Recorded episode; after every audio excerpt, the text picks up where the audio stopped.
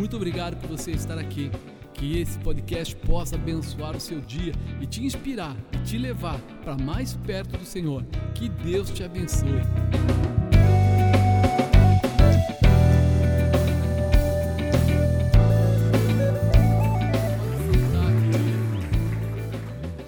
Deus tem milagres para nós. Quando? Todo dia. Todo dia. Aleluia. Esse Deus quer trazer sinais. Esse final de ano tem que ser o melhor final de ano da sua vida. Você acredita nessa verdade? É uma verdade. Se você não quiser, tudo bem, mas se você acreditar, você recebe. Assume aquilo que Deus tem preparado para você. Eu coloquei como tema hoje viver para realizar. Diga, viver para realizar. Quando Deus olha para você, Ele olha para um filho. Quando você olha para aquele filho que você tem em casa, ou né, para quem tem, a gente já olha para ele sonhando com o que ele vai ser. Não é assim? A gente olha e fala: não, esse menino tem característica de vendedor. Não, esse aqui tem característica de isso, daquilo. Você vai dando conotação para ele, administrativo, sei lá alguma coisa que você acha que ele vai ser engenheiro, mecânico, de repente vai trabalhar em alguma coisa, você já começa a configurar na sua mente. Eu imagino Deus com a criação. Cada filho, cada um que vai sendo gerado, esse vai me amar muito e vai fazer isso, vai fazer aquilo. Ele, ele vai te colocando dentro de alguma característica, de algum sonho, de alguma, alguma projeção. É por isso que diz que nós temos dons que são naturais, e aí nós pegamos esses dons naturais, somamos os dons espirituais, que é para aquele que deseja e busca, e aí as coisas fazem ou se tornam totalmente diferentes, fortes, né? É, são estruturas. E muitas vezes as pessoas não percebem isso. Você já nasce com alguns dons naturais. Eles só precisam ser acrescentados dos espirituais. Mas espera aí, dons naturais? É, Deus já conhece você. Deus já conhece você desde o ventre da sua mãe. Quando Ele formou você ali, Ele já tinha um projeto. Esse eu gostaria que ele fosse um pregador da palavra.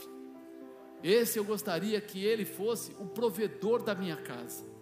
Ah, apóstolo, é melhor ser o provedor do que ser o ministrador da palavra? Depende da característica de cada um. Tem gente que gosta de trabalhar, sei lá, em medicina. Tem gente que gosta de trabalhar em escritório ou é, na, na, rua, em vendas. Aí essas são características para algumas pessoas. Eu já trabalhei num lado e hoje fico dentro da igreja, né? Como líder espiritual.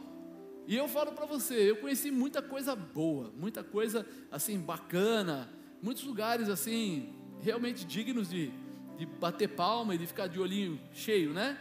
Só que eu nunca conheci os milagres que Deus faz, como Ele faz.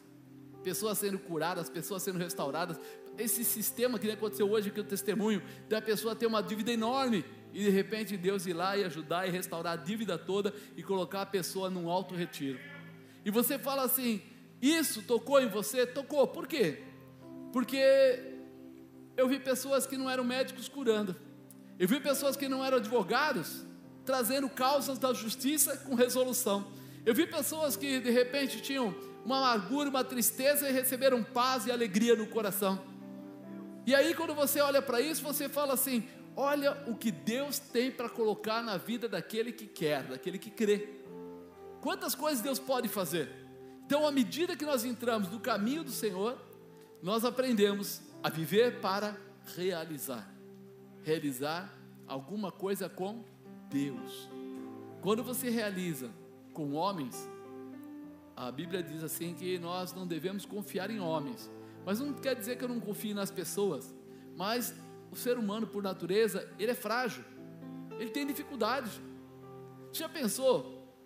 Se ao invés de Deus confiar em Jesus, ir para a cruz e salvar cada um de nós, ele chamasse Judas. Não pode nem confiar a, a sacola de dinheiro para ele, que ele acabou com a sacola. Imagina se Judas chegasse no fim e ele ia falar o quê? O quê? Eu ir para a cruz? Espera aí que eu já estou entregando logo esse, esses 11 né, discípulos de Jesus, eu entrego todos eles, dou endereço, dou nome, CPF, entrego tudo. Para quê? Para se livrar. Então, o ser humano, por natureza, ele é frágil. Ele só se torna forte quando ele se agarra em Deus. Porque aí eu posso dizer, eu não vivo mais, mas aí entra uma coragem sobrenatural. Aí entra uma dedicação diferenciada. E aí as coisas começam a tomar outro rumo. Então é muito importante a gente entender isso. Como o Senhor espera que você cresça dentro daquilo que é a verdade dele. Conhecer a Deus, conhecer o seu poder, conhecer o seu amor e viver a sua realização. Nós precisamos dar esse espaço, né? Abrir esse espaço para que o Senhor possa trabalhar em nós. Aqui na primeira epístola de João, capítulo 5, né? Fala assim: Todo aquele que crê que Jesus Cristo é o Cristo, todo aquele que crê que Jesus é o Cristo é nascido de Deus. E todo aquele que ama ao que gerou, também ama ao que dele é nascido. Nisto conhecemos que amamos os filhos de Deus, quando amamos a Deus e guardamos os seus mandamentos. Porque este é o amor de Deus, que guardemos os seus mandamentos, e os seus mandamentos não são pesados, porque todo que é nascido de Deus vence o mundo. E esta é a vitória que vence o mundo, a nossa fé. Quem é que vence o mundo, senão aquele que crê que Jesus é filho de Deus? Este é aquele que veio por água e sangue, isto é, Jesus Cristo. Não só por água, mas por água e sangue. E o Espírito é o que testifica, porque o Espírito é a verdade. Porque três são os que testificam no céu: o Pai, a Palavra e o Espírito Santo. E esses três são um. E três são os que testificam na terra: o Espírito, e a água e o sangue. Esses são três, concordam num. Se recebemos o testemunho dos homens, o testemunho de Deus é maior, porque o testemunho de Deus é este, que de seu filho testificou. Quem crê no Filho de Deus, em si mesmo tem o testemunho. Quem em Deus não crê, mentiroso fez, porquanto não creu no testemunho que Deus deu de seu filho. E o testemunho é este: que Deus nos deu a vida eterna e esta vida está em seu Filho. Quem tem o Filho tem a vida. Quem não tem o Filho de Deus não tem a vida. Estas coisas vos escrevi para que saibais que tendes a vida eterna e que para, para que creais no nome do Filho de Deus. E esta é a confiança que temos nele, que se pedirmos alguma coisa segundo a sua vontade, ele nos ouve. E sabemos que nos ouve em tudo que pedimos, sabemos que alcançamos as petições que lhe fizemos. No 18 fala assim: Sabemos que todo aquele que é nascido de Deus não vive pecando, mas o que de Deus é gerado conserva-se a si mesmo e o maligno não lhe toca. Quando você ouve essa palavra, você começa a identificar quem é Jesus ou por que Jesus. Então nós precisamos começar, primeiro de tudo, a ter uma identidade. Né? Muitas pessoas podem falar de Deus. Muitas pessoas, eles falam, Deus abençoe, vai com Deus, Deus está com você, você pode tudo em Deus, Deus é pai, não é padrasto, lembra disso, né? Deus é amor, está é, tá amarrado, é, fala uma porção de coisas. Mas o que nós falamos é precisa ser compatível com aquilo que nós fazemos. Ou seja, a tua voz, ela emite sons que nem sempre são verdade, nem sempre são para as pessoas certas e nem sempre está, vamos dizer assim, ligado àquilo que você quer que aconteça. Quantas vezes você fala para alguém, ah, é, Deus cuida de tudo, mas você mesmo vira de costas e nem faz uma oração pela pessoa, nem busca orar ou entender o que ela está passando, você joga isso para lá e muitas vezes a gente não percebe que nós estamos é, falando de Deus não da forma errada, mas para pessoas que não querem a verdade de Deus. E outras vezes nós estamos agindo como aquelas pessoas que não querem a verdade de Deus. Porque o nosso comportamento vai ter que gritar, vai ter que falar mais alto, né? A Bíblia é muito clara, ela diz que pela graça sois que era um favor que nós não merecíamos, mas que Deus nos deu. Ou seja, a graça, ela te torna salvo mesmo que você tenha feito um monte de coisas erradas. Você acredita em Jesus, entrega a sua vida a ele e aí os seus pecados é, sofrerão a remissão, ou seja, você vai ser perdoado, vai ser reconciliado com Deus. Mas espera aí, e depois disso? Eu preciso me manter salvo, eu preciso me manter com Cristo. Ah, não, uma vez salvo, sempre salvo. Será? Por quê? Porque se eu não ando com Jesus, se eu não ando debaixo da palavra dele, o que vai acontecer? Eu vou me distanciar e vou perder aquilo que faz parte da minha vida, a minha condição. Nós podemos até entender melhor quando a gente olha para aquelas pessoas como Saul, como Judas e como outros que estiveram na Bíblia e que começaram muito bem. Judas andou com quem? Com Jesus e os outros onze apóstolos. E por que ele se enforcou? Porque ele tirou os olhos de Deus. Ele colocou os olhos no mundo. Ele viu que ele fez uma tremenda bobagem. Aquela hora era a hora do arrependimento. Aquela hora era a hora da intimidade. Aquela hora era a hora do quê? De reconhecer Deus como Senhor da sua vida. Então ele voltaria para quem? Para Deus. Ao invés disso, ele se sentiu constrangido percebeu que tinha errado, voltou lá para devolver as moedas, o pessoal não quis as moedas e ele acaba indo direto para um local, amarra o pescoço lá e se enforca. Aí ele comete o segundo grande erro dele, tira a própria vida. Só Deus tem controle da nossa vida. Então aí começa você a perder a visão. Mas ele andou com Jesus, andou os três anos. Assim como é, João andou, assim como de repente os outros discípulos lá andaram, né? Pedro e tudo, mas ele não colocou os olhos no Senhor e não andou debaixo da verdade de Deus. E hoje, será que nós estamos andando debaixo da verdade de Deus? Tchan, tchan, tchan, tchan. Como é que está o seu coração aí, querido? Percebe? Nós não podemos apenas falar, nós temos que vivenciar. Ele falava com Jesus. Ele foi até na ceia, na última ceia, ele sentou lá mas o demônio teve liberdade diabo de entrar no coração dele. Quando o diabo tem liberdade de entrar no nosso coração? Quando nós tiramos Jesus de lá. Se Jesus estiver dentro do seu coração, o diabo não tem liberdade de entrar. Porque a Bíblia diz que luz e trevas não se misturam. Se a luz chegar, as trevas saem. Então eu preciso fazer o quê? Me encher da presença de Deus. Para quê? Para que não haja espaço para que o inimigo venha trabalhar contra a minha vida. Então, o livre arbítrio me dá a capacidade ou de me manter salvo ou de abrir mão da salvação. Mas é lógico que você vai querer ser salvo, sim ou não? Sim, você já sabe quem é Jesus, já sabe o que ele promete, já sabe o que ele fez, já sabe para onde ele quer te levar, já sabe qual é o futuro. Vai abrir mão? Pelo amor de Deus, né? Não vai, com certeza. Mas eu queria falar para você de cinco características de quem vive para realizar. Cinco. Primeiro, amar. Todo aquele que crê que Jesus é o Cristo é nascido de Deus, e todo aquele que ama ao que o gerou também ama ao que dele é nascido.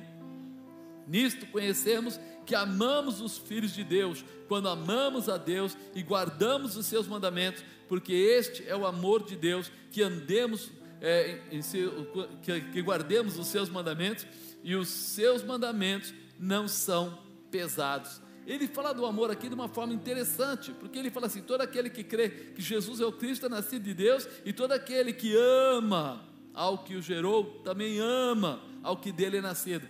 Você, se amar Deus de verdade, você vai amar a Jesus Cristo. Se você amar Jesus Cristo de verdade, você vai amar o Pai, o Criador. Tá ligado? É uma, uma unção, uma, uma, um fortalecimento. Então, Ele quer que você ame a Jesus, que você ame a Deus, mas Ele quer que você ame ao próximo, lembra? Amar ao próximo como a ti. Então ele termina, porque este é o amor de Deus, que guardemos os seus mandamentos, e ele vai dando mandamento. Qual é o mandamento? Ele quer que você tenha a disponibilidade de amar, de perdoar. Sabe que tem gente que fala assim, mas eu não consigo perdoar. Não tem gente que é assim? Eu não consigo perdoar. E aí, quando a gente fala do comportamento do perdão, a gente fala que é um posicionamento.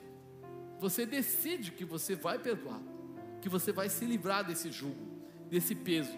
Apóstolo, é peso. Imagina que você ora o Pai Nosso. Alguém ora o Pai Nosso aqui? Não tem um trechinho lá, um pedacinho que fala o quê? Para perdoar assim como nós perdoamos. Mas você disse que não perdoa. O que vai acontecer com você? Você está chamando para a sua vida o quê? A ausência do perdão. Senhor, me perdoa assim como eu perdoo. Ele fala, você perdoa? Não, então também não te perdoo.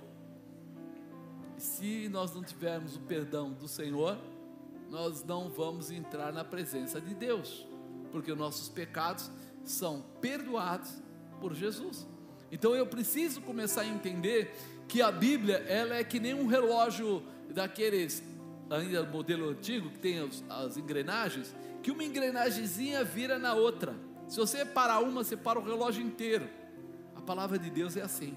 Ela está totalmente interligada. Quando você entende isso, ele fala: ah, você tem que amar o filho, porque se você amar o filho, você vai estar amando o pai, porque o filho te ensinou a amar o pai. Quando perguntaram para Jesus: Jesus, quando vai ser o final dos tempos? Ele falou: Eu não sei, só quem sabe é meu. Ele honrava o pai dele. Então, quando você amar de verdade a Jesus, você vai estar amando o Pai.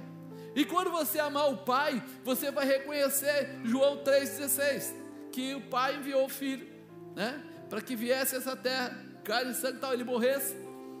Para que, ele foi enviado aqui enviado? Para pagar o preço dos nossos pecados. Então, qual era a vontade de Deus? Que você fosse salvo. Como? Através do Filho dele. E aí eu começo a entender. Se eu amo o filho, eu amo o pai. Se eu amo o pai, eu reconheço o filho. Mas ele dá uma terceira tacada nisso. Se você mesmo tem parte comigo, você vai amar a criação, né? Conhecemos que amamos os filhos de Deus quando amamos a Deus e guardamos os seus mandamentos. Então, peraí, você ama a Deus? Então você vai ter que amar os filhos de Deus. Tem filho de Deus aí? Então olha para o lado e fala aí, I love you. Solta o inglês aí para quebrar o galho. É. Por quê? Porque você tem que seguir a palavra. Então, se você ama o pai, você ama o filho, você ama o próximo como a ti mesmo. Isso é amor, é importante. Segunda característica de quem vive para realizar: nasceu de novo. Lembra dessa palavra? Nascer de novo? É necessário vos é nascer de novo. Ele fala aqui, porque todo, todo que é nascido de Deus vence o mundo, e esta é a vitória que vence o mundo, a nossa fé. Quem é que vence o mundo senão aquele que crê que Jesus é o Filho de Deus? Então, para vencer o mundo, eu preciso primeiro de tudo reconhecer o Filho de Deus. Quando eu reconheço o Filho de Deus, eu começo a andar pela fé. Receber a Jesus é ter os sinais deste novo nascimento. Alguém já recebeu a Jesus Cristo aqui? É, a gente recebe a Jesus como uma declaração. A palavra de Deus diz isso. Com o nosso coração nós cremos, com a nossa boca nós confessamos que Jesus Cristo é o Filho de Deus que veio essa terra em carne e em sangue e veio para nos salvar. Então, à medida que você olha para isso, você fala: peraí, eu reconheço, sei da minha necessidade, recebo Jesus Cristo como meu Senhor, e aquele velho homem, aquela velha mulher vai nascer, vai ser transformado, vai começar um novo tempo, né? Porque só poderemos vencer o mundo se estivermos armados com a fé em Jesus. Jesus andou junto com os discípulos dele para ministrar a palavra, e quando ele ministrava a palavra, o próximo passo era curar as pessoas libertar os cativos, expulsar os demônios. E as pessoas começavam a acreditar. E ele deixou uma palavra: Tudo que pedires o meu Pai em meu nome, ele vou fará, para que o Pai seja glorificado no Filho. Ele estava passando para você, ó, segura essa chave mestra aí, o nome Jesus, segura aí, porque quando vier o mal, através dessa chave, você vai abrir caminhos, você vai liberar. Por isso é necessário que a gente entre nessa nova dimensão da fé, de acreditar que Jesus Cristo era verdadeiramente o Filho de Deus, que veio a essa terra em carne e sangue e veio para nos salvar. Isso é nascer de novo, é tirar os olhos do mundo e aceitar a transformação, as transformações. Você já pensou nisso? O que você acreditava antes de se converter? E o que você passou a acreditar depois que você aceitou a Jesus? O pastor Rubens falou, no passado ele era uma pessoa que tinha hábitos errados, comportamentos errados, mas depois que ele recebeu a Jesus, ele abriu mão de certos hábitos, de certos comportamentos, para viver novidade de vida, uma vida nova. Quem aqui teve alguma transformação depois que aceitou a Jesus? Olha aí, a maior parte teve transformação. Então nós sabemos que nós precisamos nascer de novo. Isso nos faz fortes. A fé nos faz acreditar. Alguém aqui já subiu ao céu? Sim ou não? Não, né? Se você subiu ao céu, eu vou ficar assim: Nossa, você foi arrebatado, mano, que legal. Conta pra gente, né? Mas a verdade é que nós acreditamos. A Bíblia diz que as ruas lá são de ouro, os muros de jaspe. A Bíblia diz que lá nós vamos sentar numa mesa, vamos banquetear com o Senhor e receberemos um novo nome e o nosso corpo será transformado quando gente for daqui para lá, será um corpo incorruptível, ou seja, que não sente dor, não tem doença, é, é, sabe aquela moleza que você tem, aquela dor no joelho, aquelas coisas, vai ficar tudo para a terra. Os bichinhos que vão comer, vai lá, não tem isso. E é isso que precisa entrar no nosso coração. Nós acreditamos pela Fé. Nós acreditamos pela fé. Nós estamos falando de Jesus viver dentro de você. Quando Jesus vive dentro de nós, nós acreditamos pela fé. É por isso que, agora há pouco, estava todo esse movimento, essa bagunça na igreja. Uma bagunça, fala a verdade. Vocês não têm respeito. Dentro da casa de Deus, vocês fazendo essa bagunça. Não é assim?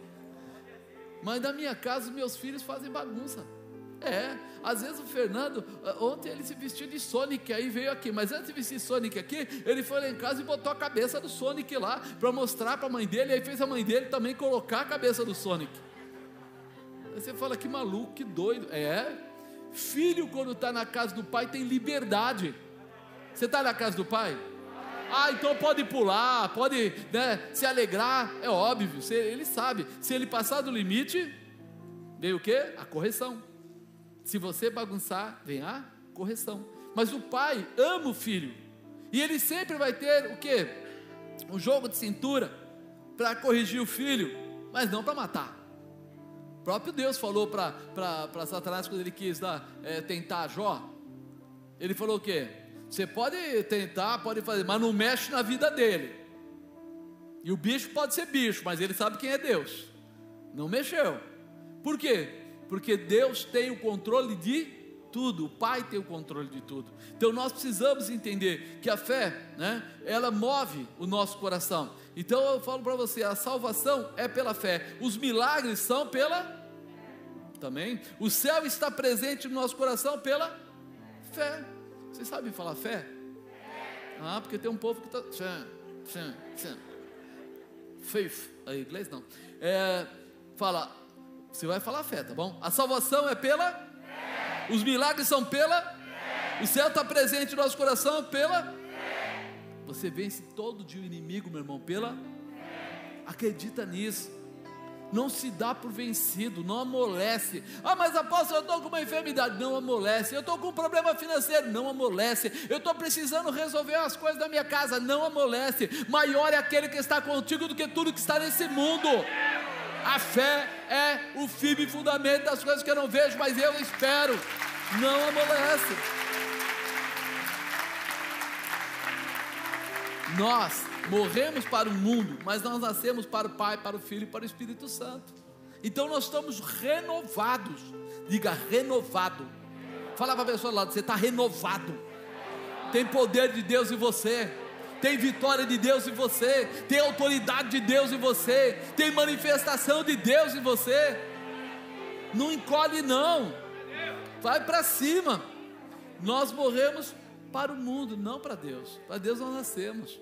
João 3,16 fala isso, olha lá, porque Deus amou o mundo de tal maneira que deu o seu Filho unigênito para que todo aquele que nele crê não pereça, mas tenha vida eterna, porque Deus enviou o seu Filho ao mundo não para que condenasse o mundo, mas para que o mundo fosse salvo por ele. Quem crê nele não é condenado, mas quem não crê já está condenado, porquanto não crê no nome do unigênito Filho de Deus.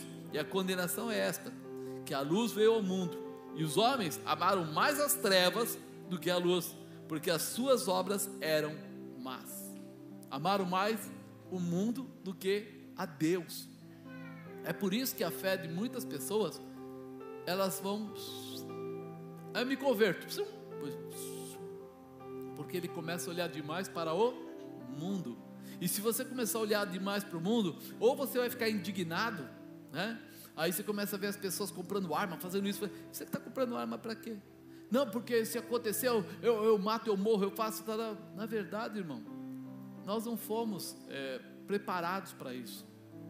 A maior parte das pessoas que a gente conhece são pessoas passivas, que mesmo com uma arma, muitas vezes não vai tomar atitude, não vai assumir esse tipo de atitude. Então a nossa força está mais na oração, no clamor, na presença de Deus, no poder de Deus. Não estou contra quem tem arma, pelo amor de Deus, não é isso, não estou me metendo nessa área, não. Mas eu digo para você que quem está preparado talvez saiba usar, mas quem não está preparado é perigoso tropeçar e ainda se machucar, porque ele não está preparado para isso. Não é o, nós fomos chamados para amar, para crescer, para frutificar, para fazer as coisas. Então, nossa visão é pedir a Deus que nem permita que o mal chegue até nós, que Ele desvie o inimigo da nossa vida. Que Ele coloque você no esconderijo do Altíssimo, à sombra do Onipotente, para que você possa descansar. É outra maneira de pensar para você viver a paz de Cristo. Quando a gente pensa isso, a gente fala: peraí, Jesus pagou o preço da minha vida. Eu preciso tirar meus olhos do mundo e colocar meus olhos nele. Eu preciso lembrar que a fé é algo que está instruído, está firmado para que a gente vença para que a gente alcance. Ah, mas como é que eu faço isso? Tem aí o pessoal roubando, o pessoal. Meu irmão, unge tudo que você puder, começa a clamar a Deus. Mas se acontecer, se por um caminho vierem contra você, por sete caminhos fugirão de você a palavra.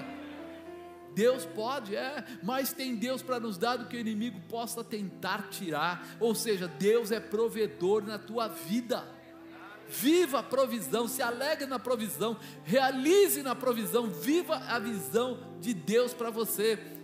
Clame, Senhor, fecha todas as portas para o inimigo, abre todas as portas para os teus enviados, anjos, aqueles que são tratados pelo Senhor. Comece a clamar mais, comece a reclamar menos. Fala, eu vou clamar mais, e eu vou reclamar menos a gente não presta atenção, a gente fica com os olhos no mundo e perde a visão. Quem aqui ora para poder votar em candidatos aí em eleição?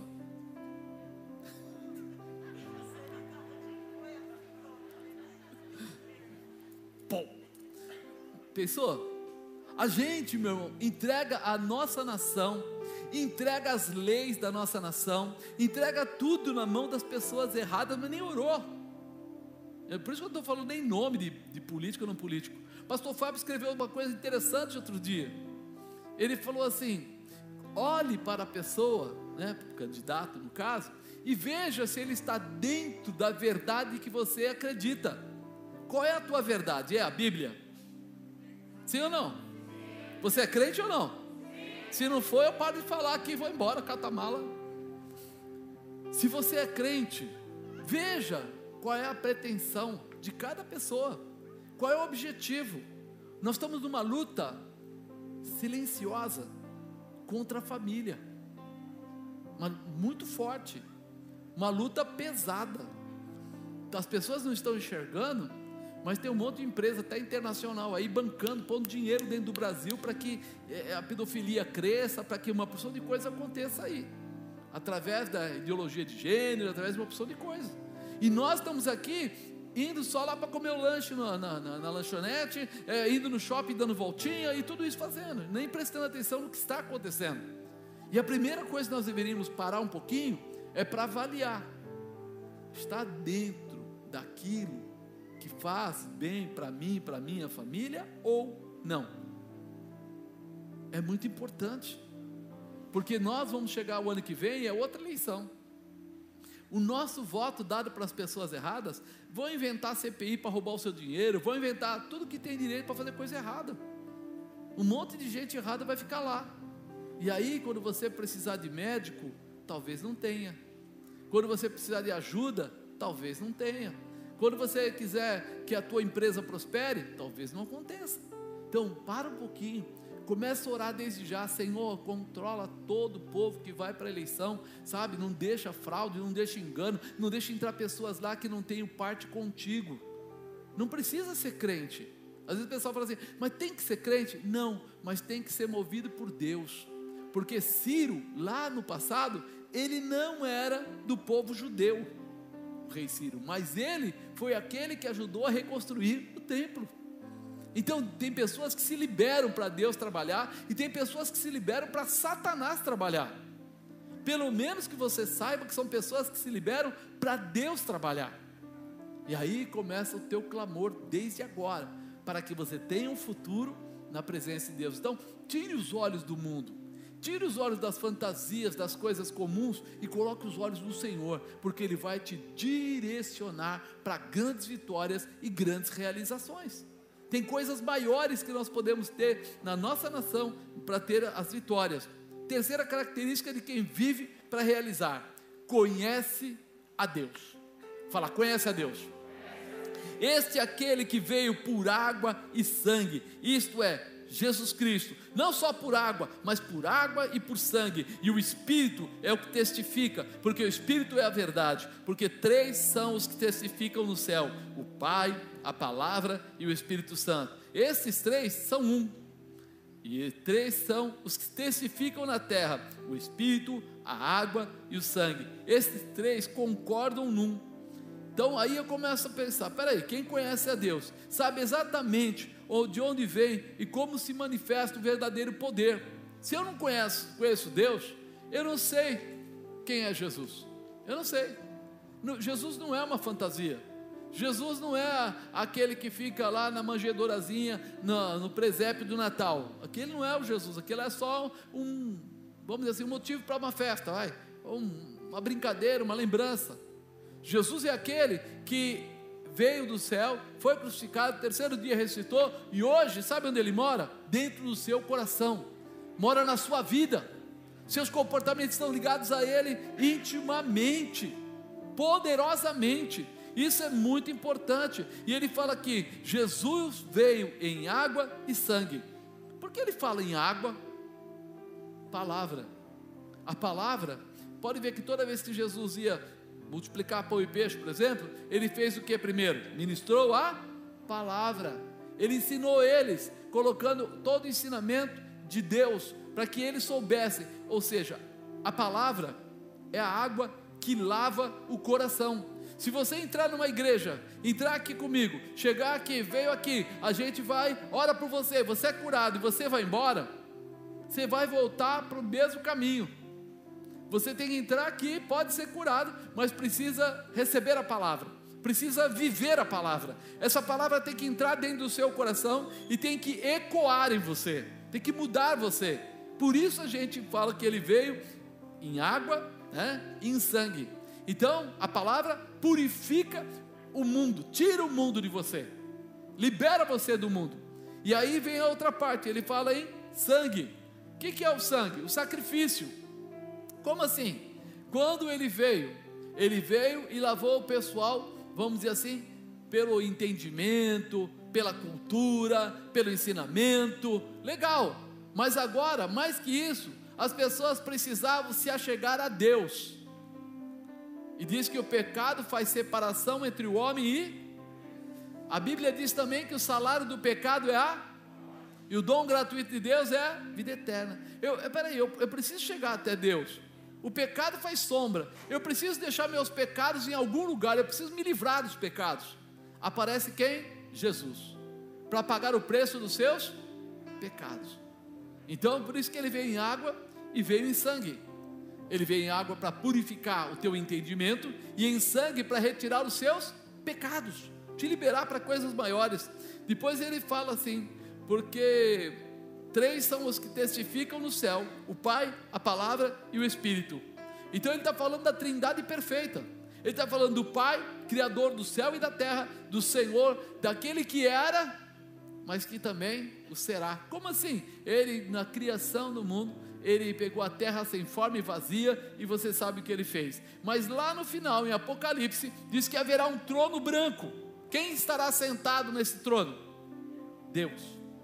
Esse é o lugar de Deus. Esse não é o lugar de Jesus, esse não é o lugar do Espírito Santo, mas é o lugar de Deus. E aí nós começamos a entender que lá em cima os três testificam, cada um tem a sua parte. Depois ele fala da palavra, que é que nós falamos agora. Quem era a palavra? Jesus que veio e falou com eles. Está escrito em João 1,14. E o Verbo se fez carne e habitou entre nós, e vimos a sua glória como a glória do unigênito do Pai, cheio de graça e de verdade. Então, ele lá em cima, quando ele fala assim, o Pai, a palavra e o Espírito Santo, ele está falando das palavras que foram dirigidas, declaradas, estabelecidas para que você mudasse. Você lembra que quando a gente fala aqui, né, você deve receber a Jesus, então o pessoal fala, mas tem certeza? Tenho. Por quê? Porque a palavra diz isso. Com o seu coração você crê e com a sua boca você confessa que Jesus Cristo é o Filho de Deus que veio a essa terra em carne e sangue e veio para te salvar. Então, automaticamente, ele é a palavra. Então, o Pai, a palavra e o Espírito Santo, o Consolador. Lembra que o que, que o Jesus disse para os discípulos? Ficai aqui até que do alto sejais revestido de poder. Pedi ao Pai e ele vos enviará o outro consolador. Da onde veio o outro consolador? É o Espírito Santo que veio do céu. E que quando terminar tudo o que aqui está, vai voltar para o céu. Então, nosso Deus é trino: Pai, Filho e Espírito Santo. Então, esses três são os três que testificam no céu.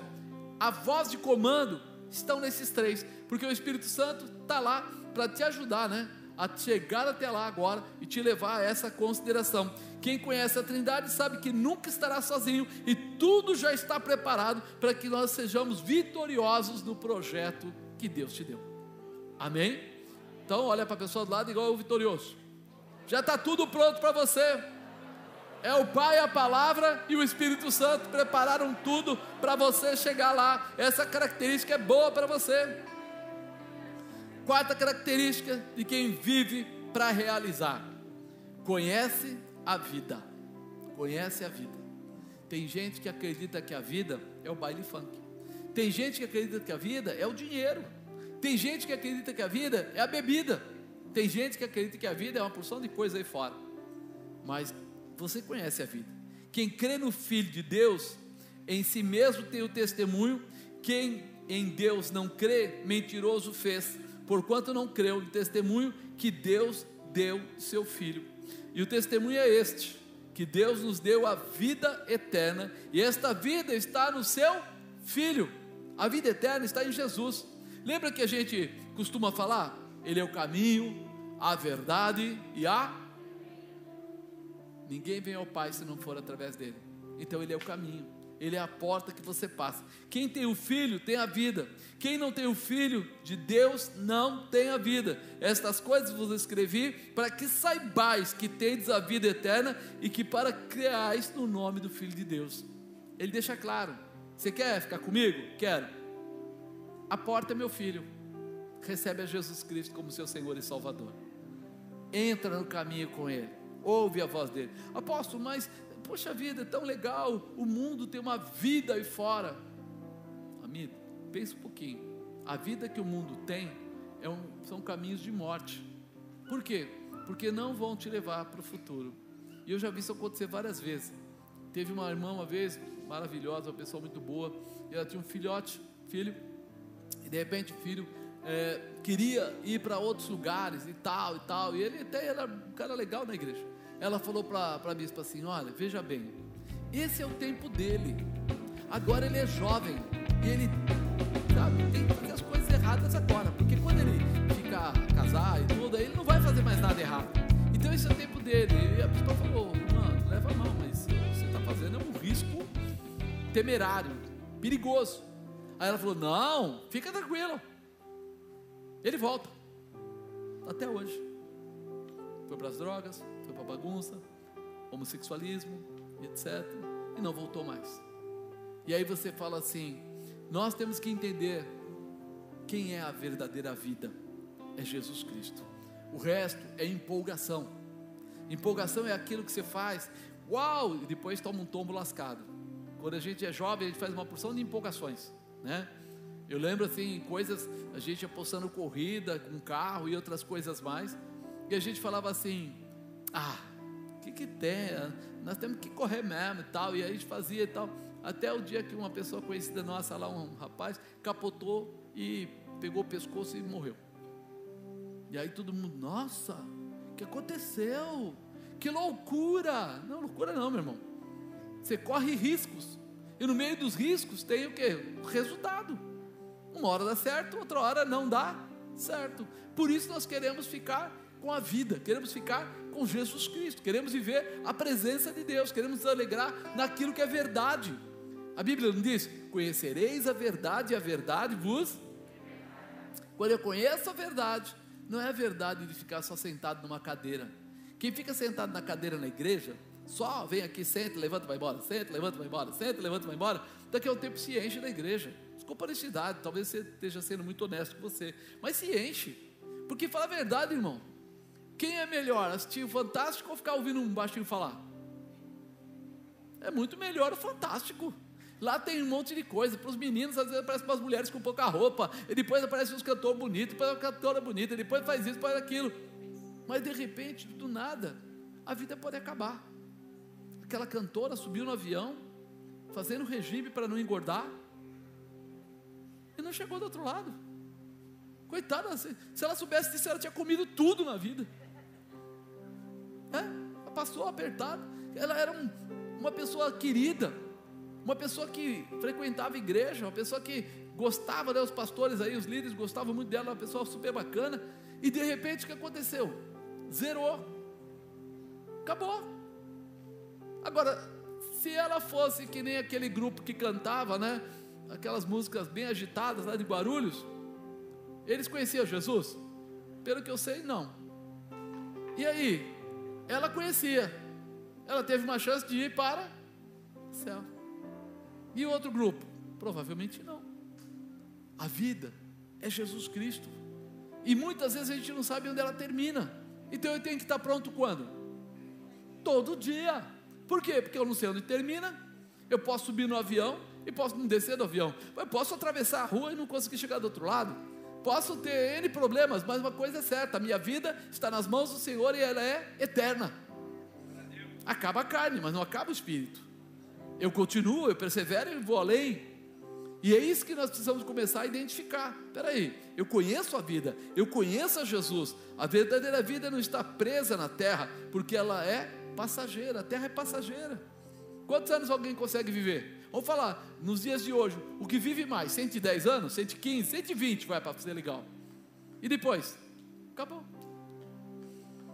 Mas lá com Jesus é eterna, para sempre maluco. Pensa bem, que coisa doida, né? Para sempre. Agora diz que lá no inferno também é para sempre.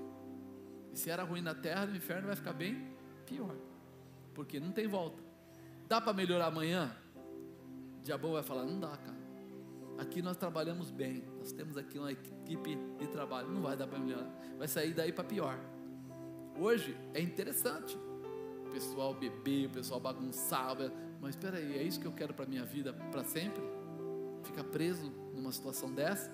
Então lembra, Jesus Cristo veio para te dar vida, para te dar restauração, fortalecimento, renovo, graça, para você não ter uma, um relacionamento sentimental bagunçado, mas para que você possa ter um relacionamento específico, bom, agradável, perfeito. Aonde? Na presença de Deus. Não é ir à igreja, é ter Cristo dentro do seu coração. É isso que muda, tá certo? Então, grava isso aí para não perder. E o testemunho é esse: que Deus nos deu a vida eterna, e esta vida está no seu Filho, está em Jesus. Quando você quer a vitamina e você vai no médico, ele te dá um comprimido. Você olha para aquele comprimido, você vê o abacaxi? Não. Você vê, sei lá, laranja? Não. Porque a laranja é bem grandona, o comprimido é desse tamanho, mas está lá dentro. A tua salvação, a tua vida, a tua bênção, a tua realização está em Jesus Cristo. Talvez você diga: Ah, eu venho na igreja e falo, aceita Jesus e entra. É assim mesmo, é que nem o comprimido, parece nada, mas faz uma diferença tremenda. Entende? Então isso precisa entrar em nós, precisa ter atividade em você e relacionamento com você para mudar a tua história. Se quisermos aliança no céu, teremos que encontrar a porta que é Jesus. É a única condição de vida é essa. Jesus Cristo vivendo em você, dentro de você, não do lado de fora, lado de dentro. Né? Quem tem o filho tem a vida. Quem não tem o filho de Deus não tem a vida. Uma pessoa chegou para mim e falou: Poxa vida, eu ouvi na igreja isso, isso, isso, mas meu pai, até o final eu tentei falar para ele: Pai, recebe a Jesus. Ele falou assim: Eu não quero Jesus nenhum. Aí eu fiquei olhando, ele falou: O que ele vai me perguntar? Quer ver? Quer ver? Ele vai fazer aquela pergunta trágica. Eu não tenho chave do céu, né? Ele pensa que eu tenho. Ele pensa que eu sou o porteiro do céu, né? Abro fecho. Ele falou assim: O senhor pode orar para que meu pai entre no céu? Eu falei: Seu pai já morreu, irmão. É, o que o senhor quer dizer com isso? Eu vou falar para você o que diz o versículo: Aos homens só é dado morrer uma vez, seguindo-se após isso o seu juízo. Se ele entendeu o que você explicou e recebeu a Jesus até o finalzinho, diz que ele encontrou o caminho. Ele falou: e se não? Eu falei: caramba, mano, ele quer ouvir eu falar o fim do fim. Eu falei: olha, a Bíblia diz isso, eu não sei, eu também não posso julgar. Vai que daquele dia Deus estava com o coração tão bom, tão bom, tão bom, falando: não faz mal entrar todo mundo. Ele é Deus, eu não sou. Mas o que a Bíblia diz é isso. Eu vou falar para você o que a Bíblia diz. Se ele tiver num dia de muita alegria e resolver que todo mundo passa, é Deus. Então vai falar com ele. Mas a Bíblia diz isso. Aí ele foi, passou o tempo, se converteu, amadureceu, voltou e falou: Eu fiz uma pergunta bem idiota para o senhor, né? Eu falei: Não, é pergunta de novo convertido, é assim mesmo. Já me perguntaram se o cachorro vai para o céu, porque quer levar o dele, não sei o quê. Já me perguntaram tanta coisa, irmão. E eu falo assim: a gente tem uma certa jeito de responder para não magoar as pessoas, não é verdade? Porque tem pessoas que se magoam. Essa pessoa que perguntou, ela tinha acho que dois ou três cachorros, e ela falou assim: Mas meu cachorro vai entrar no céu. Eu falei para ela: Olha, eu não sei dizer exatamente se vai entrar. Também não sei se lá tem casinhas, tem todas as coisas. Mas eu vou dizer uma coisa para você: Diz que Deus criou o homem e a mulher, né? E Ele criou eles dois para se multiplicar, e que eles são trinos corpo, alma e espírito. E o senhor está dizendo que o meu cachorro não tem espírito? Falei, vamos fazer o seguinte: leva o seu cachorro com você, vai para o céu, vai para onde você quiser, porque o que, que eu vou explicar para a pessoa? É difícil, irmão. Ser pastor é fácil. Responder as perguntas dos membros que é difícil. Principalmente quando o pessoal vem para arrumar encrenca. Você fica aqui só defendendo e passa e tira e vai, e ele fica. Eu quero saber. E a pessoa foi embora da igreja, tá bom? A mulher foi embora da igreja porque ela falou que o cachorro dela não podia entrar no céu, então ela também não queria um céu que o cachorro dela não pudesse ir. E eu falei: Amém, tudo bem. Diz que nós temos livre,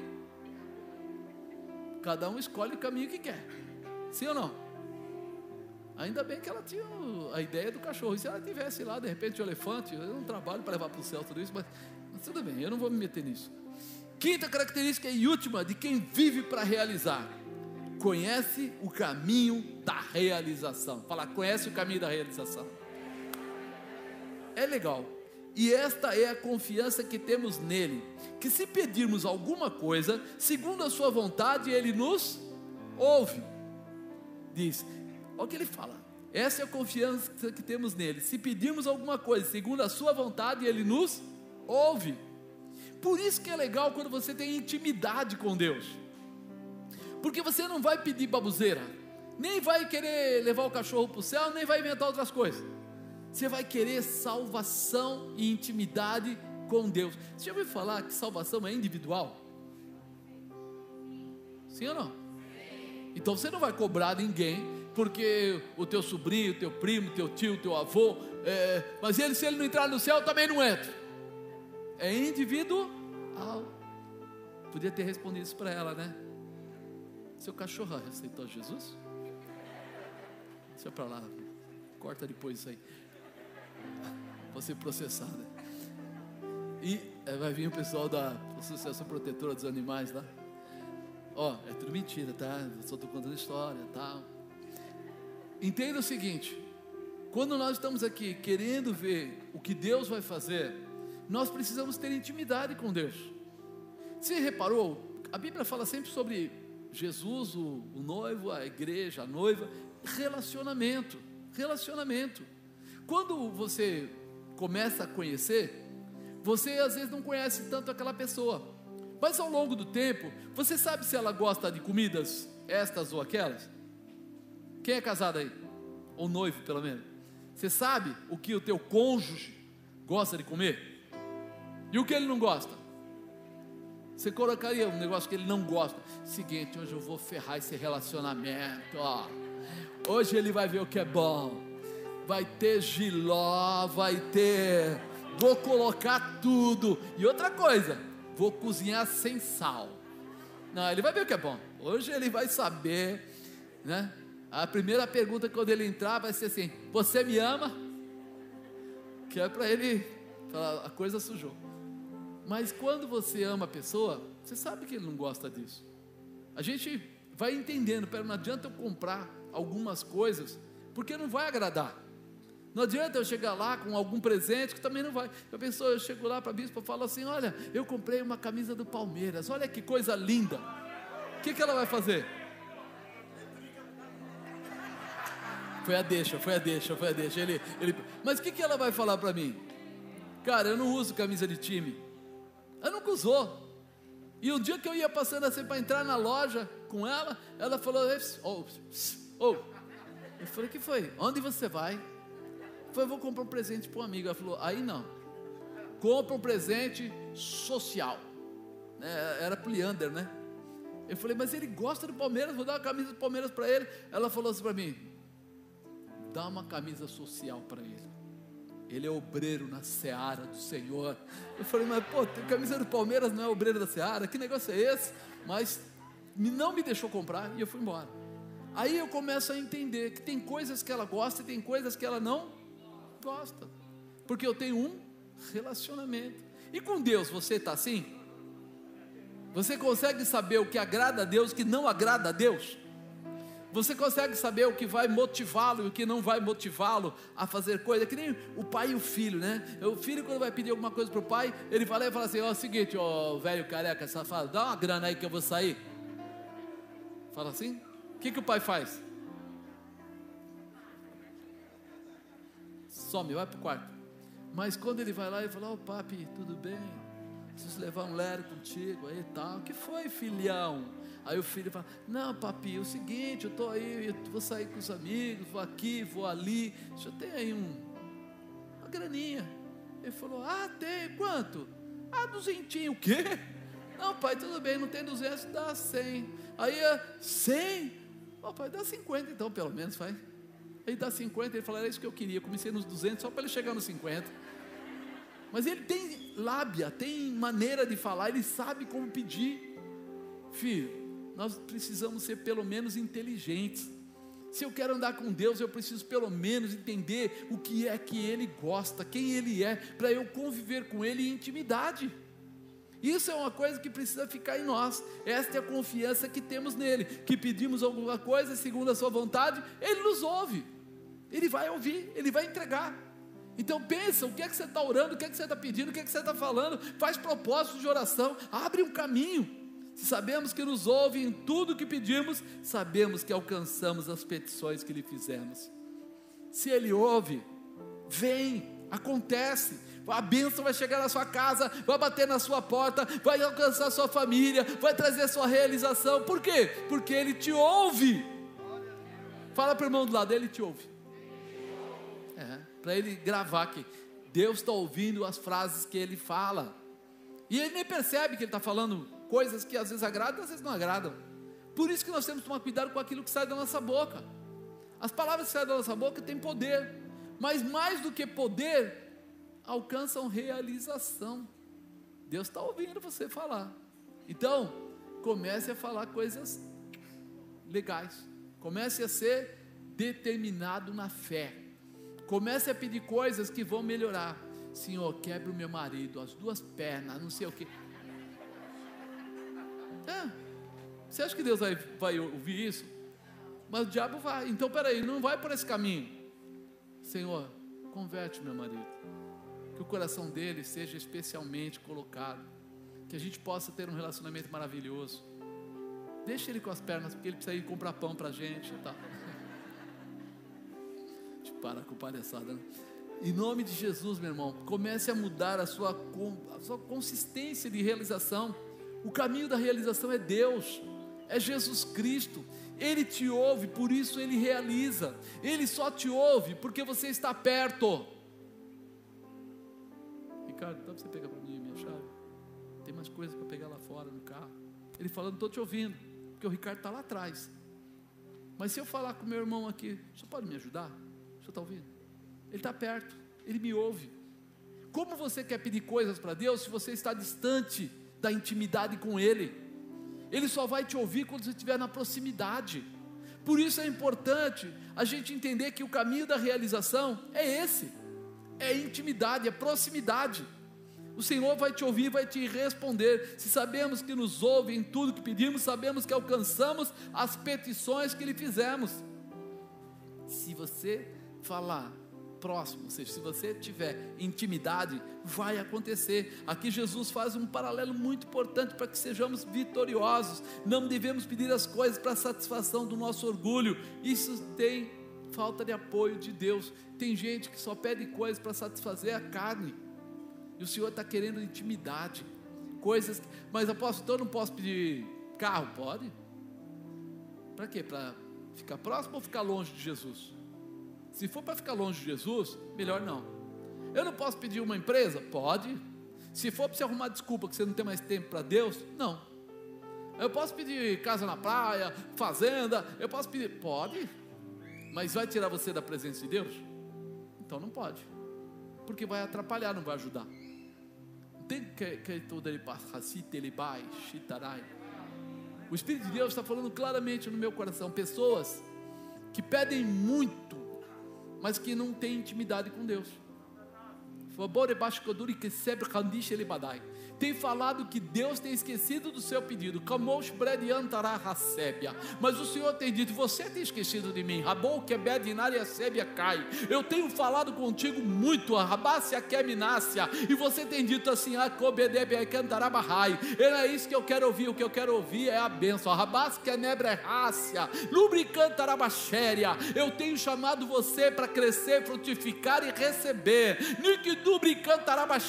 Mas você tem colocado impedimentos para ouvir aquilo que eu te falo. Rabou bebeque anabrachébia. Diz que não tem tempo, que não consegue. Mouxabrada canta labachai. Mas eu tenho falado contigo, te acordado à noite e você não tem me ouvido. Rabou sebredia canta. Deus está te chamando para mudar, meu irmão. Nico sobrecai. Ele quer mudar a tua história. Tem gente que está acordando à noite dizendo que está com insônia. Seu xarope, você não está com insônia, Deus está te chamando para conversar com você. É, Deus está querendo falar com você e você, ai, essa noite eu estou sem sono, não é sem sono, faz que nem Samuel, fala Deus que teu servo escuta, estou aqui para te ouvir, fala. De parraço e canta alabaço. Você não precisa de um profeta, você tem um Deus maior que o profeta, e Ele quer falar com você, quer mudar a tua história. Ei, Paul de Récia cai. Faz questão, Jesus faz questão de ensinar características de quem vive para realizar.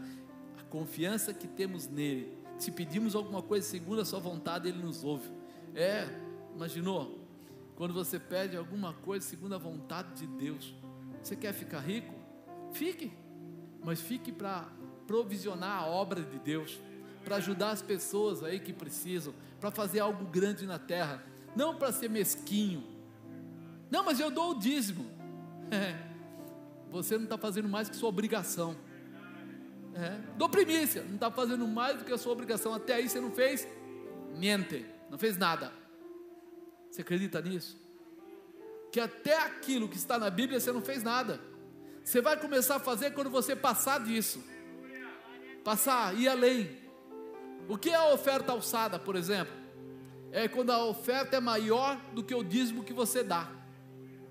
E aí eu não consigo entender, eu começo a bloquear, eu, eu seguro a situação para não deixar Deus fazer o que Ele quer fazer na minha vida. Ele quer colocar você talvez como um grande líder, Ele quer colocar você como um grande empresário, Ele quer colocar você como uma pessoa bem provisionada financeiramente ou cheio de sabedoria, mas você só pensa no orgulho próprio, e aí as coisas não vão acontecer.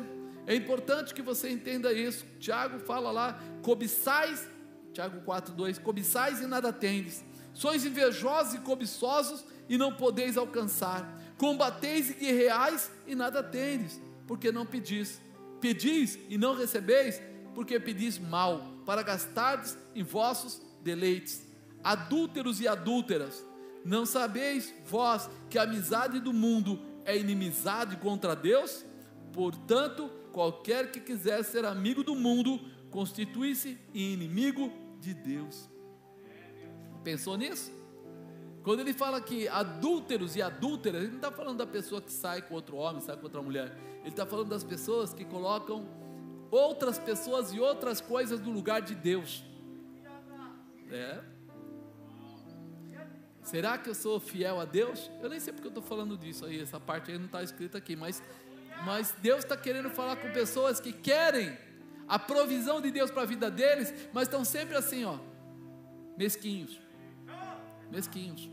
E o Senhor fala assim: a minha obra é a minha alegria na terra, porque salva, cura, liberta e restaura. E se você quiser ter o amor de Deus, amor que eu falo, ah, intimidade, o amor é, já existe, mas intimidade, busque a presença, busque fazer a vontade dele, não a sua. Porque é muito fácil eu falar assim, ah, eu queria, mas está difícil. Tá, eu, tinha, eu, eu era garoto, a, a pastora Nilza sabe disso. Eu tinha um tio, ele era bem de vida na época, e ele tinha duas carteiras, literalmente, tinha duas carteiras no bolso. A gente só aprende isso quando presta atenção e passa o tempo. Então você chegava lá e falava assim, meu, meu pai ou algum outro lá falava assim, puxa, você tem aí, né, X reais, pode me ajudar, tal, eu te pago depois, tal. Ele puxava a carteira que tinha lá tipo 50 reais. Ele lá e falou, cara, estou sem dinheiro. Eu vou te prestar 50 reais, que é tudo que eu tenho. Aí um dia, eu estava perto dele e ele foi falar com um rapaz, que é dono de uma fábrica aqui de diadema grande. E o cara falou para ele: Não, estou investindo nisso, nisso, nisso. Ele: Eu também quero participar. Eu falei: Cara, como ele vai participar? Aí, agora há pouco, ele não tinha 50 conto no bolso. Aí, ele tirou outra carteira. E naquela época se usava mais dinheiro do que se usa hoje. Hoje se usa cartão. E ele, pá, pá, tirou, pá, começou pum, pum, pum, pum, pum, pum, pum, pum. Nota em cima de nota. E aí deu para o cara e falou: Não, segura esse daí que depois eu trago mais. Eu falei: Rapaz, ele tem as duas coisas. Quando é falado daquele pessoal que vai pedir dinheiro uma coisa, ele puxa o bolso, tal. Quando é os amigos da, ele puxa o outro e fica bem na, na. Tem um monte de crente que é assim, irmão. Quando vai fazer alguma coisa, vamos fazer um trabalho e vamos fazer isso. Puxa, cara, se eu tivesse dinheiro, eu te ajudava. Se eu pudesse, não sei o que lá, e tal, e tal, e tal, tal, tal, tal. Vamos sair para fazer uma, uma viagem, um passeio, um, comprar uma roupa, fazer isso aquilo. Aí o pessoal puxa outra carteira. Eu não estou vendo, mas Deus está vendo. E essa é a intimidade que Deus quer ter com você, da sinceridade da projeção e da prosperidade. Acrescentar na tua vida o melhor, para que você tenha o melhor. Mas lembra o seguinte: Ele é Deus. Ele está em todos os lugares, onipotente, onipresente onisciente. Então a melhor coisa que tem é nós sermos justos, fiéis e verdadeiros. Antes de dizer qualquer coisa, consulta a Deus. Senhor, sim ou não? Vou ou não vou? Faço ou não faço? Estou dentro, estou fora. Quando eu entender isso, as coisas vão mudar, porque eu não vou mais ter dificuldade. Lá no, no, aqui no começo ele fala assim que a obra aqui não é pesada. E não é pesada por quê? Porque você tem amor em Deus. Teu objetivo é Deus. Então não é pesado. É pesado de repente você fazer o que você gosta? Não. Eu vi várias vezes pessoas que trabalham, o Bivan e outros aí, o pastor Márcio, né, que lutam aí com coisas pesadas, judia, e a gente fala para eles, calma, peraí, menos. Ele fala assim, não, não, fica tranquilo, a gente está fazendo, mas você vê que o cara está o dia inteiro lá estressado, cansado, peso e tal, pastor Márcio com dor no pé, não sei o que lá, mas ele faz, faz por quê? Porque gosta, prazer. Teria toda a chance de falar assim, ó, leva mal, mas eu tô, não estou bem hoje então eu vou ficar sentado olhando vocês fazerem. Nunca vi eles fazerem isso. Mas por que faz? Porque ama, porque gosta. As coisas com Deus é a mesma coisa. Você não faz porque é obrigado, você faz porque gosta. Você não ora porque o bicho papão vai te pegar. Você ora porque ama a Deus sobre todas as coisas, quer intimidade, quer conhecer mais dele, quer receber mais dele, quer viver mais com ele. Você não oferta ou coloca o seu dinheiro nas mãos das, das, coisas que são de Deus, porque alguém obrigou você, porque as pessoas falam. Você faz porque você quer fazer. Não existe lei para isso, ninguém manda. As pessoas fazem, mas ele tem o prazer de fazer. E é isso que muda a nossa vida. Quando você faz com amor, faz com prazer, faz com realização. Sabe você sente a realização? Oh, que glória, que bênção Está chegando o dia que eu vou para a igreja, está chegando o tempo que eu vou para a célula, está chegando a hora que hoje eu vou falar do amor de Deus, vou falar disso, vou falar daquilo. Até agora, nós ficamos falando sobre características de quem vive para realizar: amar, nascer de novo, conhecer a Deus, conhecer a vida, né? começar a ter características próprias. Com certeza, com isso você descobre o caminho da realização o caminho que te leva a fazer coisas tremendas. Se pedirmos alguma coisa segundo a Sua vontade, Ele nos ouve. Então vamos entrar na vontade dEle. Por isso nós precisamos aprender a viver Deus. Diga a partir de hoje: eu vou viver dentro da vontade de Deus. Apóstolo, e, e se eu não soubesse a vontade de Deus? Ora, fala com Deus. Simples assim. Não, se, não fica preocupado. Eu nunca vi Deus sentenciar alguém por ignorância. Ele sempre vai ter a misericórdia de pegar na sua mão e te levar até o caminho correto. Vai te fortalecer, te renovar. Mas lembra disso, em caso de dúvida, toca, chama atenção, clama, ora, vai cantar para Ele, faz o que você souber.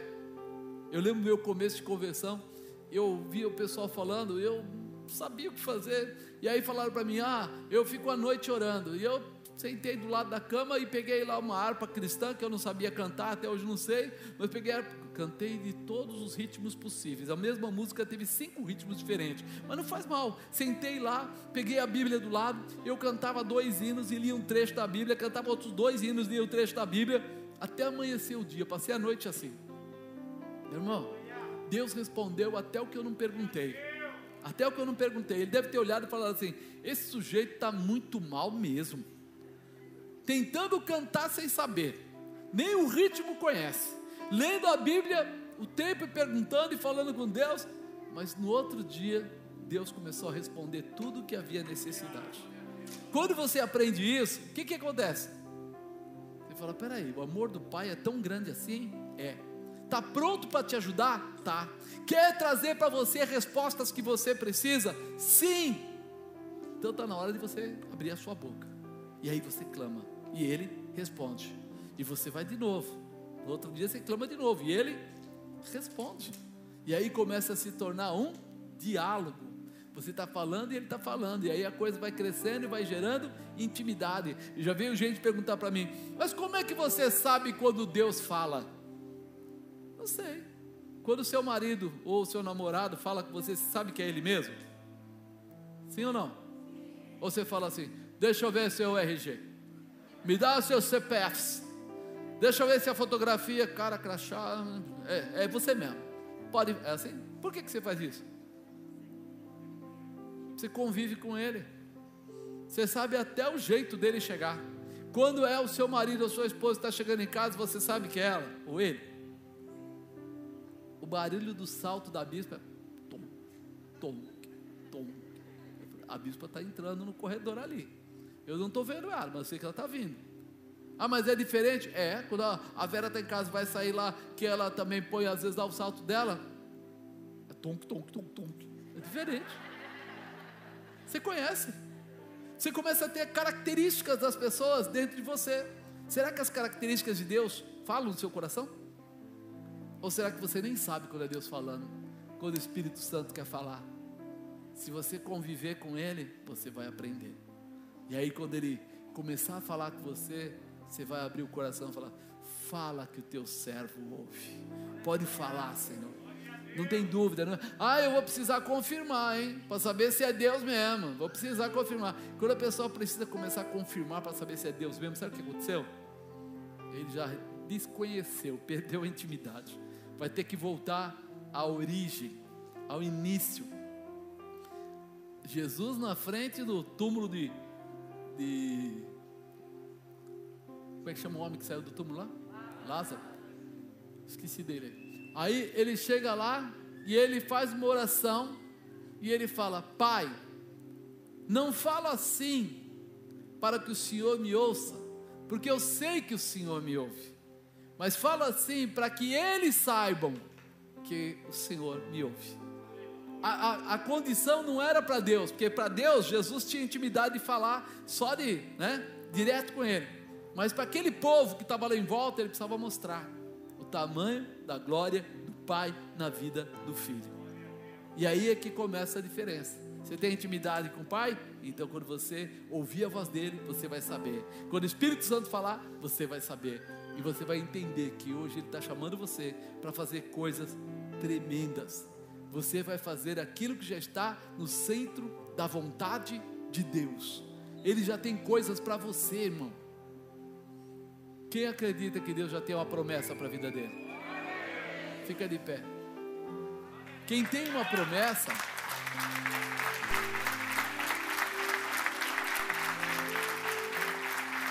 quem tem a promessa, vive na direção da promessa. Você não entra numa empresa para trabalhar simplesmente.